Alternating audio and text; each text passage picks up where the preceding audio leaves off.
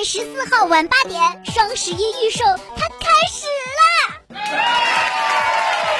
买买买是很开心，但是有一些坑还是要和大家聊一聊。哎，往年双十一的时候，不是有一些商家会玩点小心机吗？先提价再减价，被消费者们发现之后呢，现在的商家都会在页面上挂上保价承诺，就是承诺这个商品在你购买的十五天之内都不会降价，如果降了呢，他就会给你退差价。听起来是很不错，但是江苏省消保委表示，结合往年的经验，商品有保价承诺也不保险。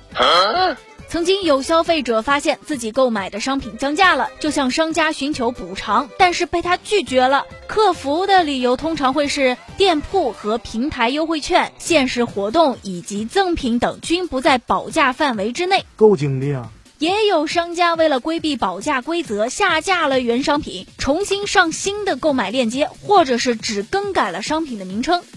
对此，江苏省消保委明确表示，商家的这种行为涉嫌虚假宣传，同时也违背了诚信经营原则。长此以往，消费者可能就会将其列入避雷清单，供全网分享。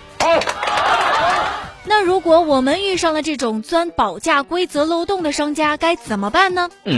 江苏省消保委表示，首先吧，消费者要理性购物，遇到保价不要盲目，不要冲动，先确认商家的保价是店铺承诺还是平台活动。